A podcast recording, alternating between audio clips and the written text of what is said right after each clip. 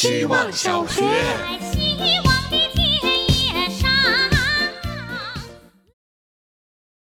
大家好，我是小组长。痘痘是我生活的警报器，一旦我对生活不负责任，他们就会惩罚我，让我每天要多花十五分钟遮瑕。比如这两天，我没有好好睡觉，也没有好好说话。没说话的日子里，手却为了赚钱一直在麻木的输出，写了很多方案，为不同的人打下手，也成为不同人思路的写手。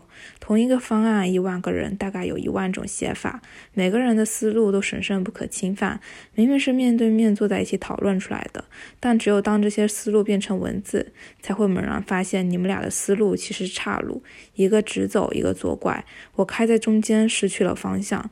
要把不同人的思路连在一起也很难。要修路，走起来总是遇到路障，又或者是没修好留下的坑坑洼洼，容易摔跤。我羡慕那些思路清晰的人，他们的思路是高速公路，载着你快速抵达表达的终点，而我的是山间小路，行驶起来不仅有抛锚的危险，还有可能我自己开着开着就迷了路。希望小学。大家好，我是小岛产珍珠，想买房，小气想租房的小气。我还挺喜欢租房，做一只和自己所有的一切一起说走就走的蜗牛，一只和自己的家随时离家出走的蜗牛。自己所有的一切是家，我不是很管它的载体，所以我不仅搬家，也在城市和城市之间搬家，带上周身够用的家当，其他都送给在那个城市认识的朋友们。记得在重庆临走，光花瓶我就送了三个，行李箱也送了，好让朋友打包带走。到了新城市重新找房子，联系德邦，开始发我寄存的大箱子。没错，大箱子也是我的家。我在新目的地等待签收，等待我的家，等待让我充满熟悉感的一切，像一只可走得慢了一点点的光溜溜蜗牛。希望小学。大家好，我是小塔肉。之前我起床非常困难，每天都在迟到的边缘徘徊，找了很多方法，定了无数个密集的闹钟，但每天爬起来之后，总有各种理由说服自己再躺回去。在终于爬起来，但是已经确定会迟到之后，又会对这样的自己充满厌倦。开始瑜伽之后，某天突然就没有这种困扰了。现在我在睡前把手机放在桌子上，也不设闹钟，想着迟到就迟到呗，至少睡个痛快。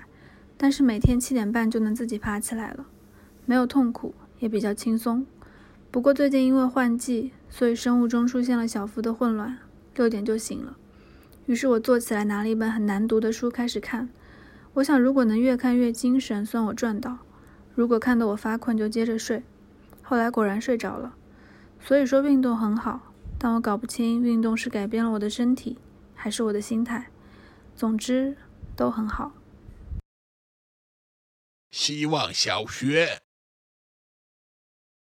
大家好，我是小锅边。我是一间商店，早上九点开门营业。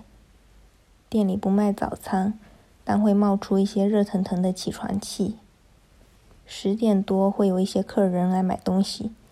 也有来退换货的，他们说昨天买的东西不行呀，没法用，能不能帮我换一个？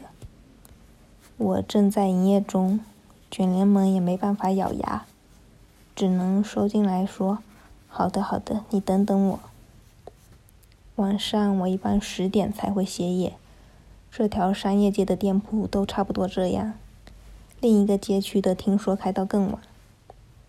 平时最开心的时候是燕子来眉头上筑窝，但同时也总要收拾它们的一堆大便。先聊到这吧，打烊了。希望小学。我是小眼睛，我常去学校二餐二楼的某个窗口打饭，但很长一段时间我都叫不出它的名字，因为第一个字我不认识。每当别人问我去哪吃饭，我只能表述成那个什么肉饭。后来去的次数太多了，觉得非常有必要认识这个字，特意查了一下，那个字念“蹦”，但我还是时常想不起来怎么读。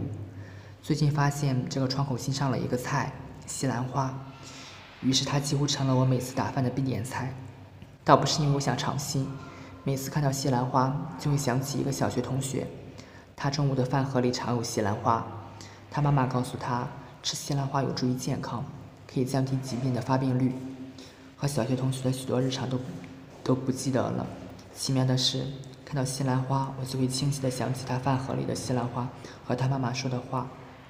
或许是我小时候没吃过西兰花，幸而不得留下了深刻印象。也可能是关乎健康，我格外在意。不管怎样，今天我又吃西兰花了。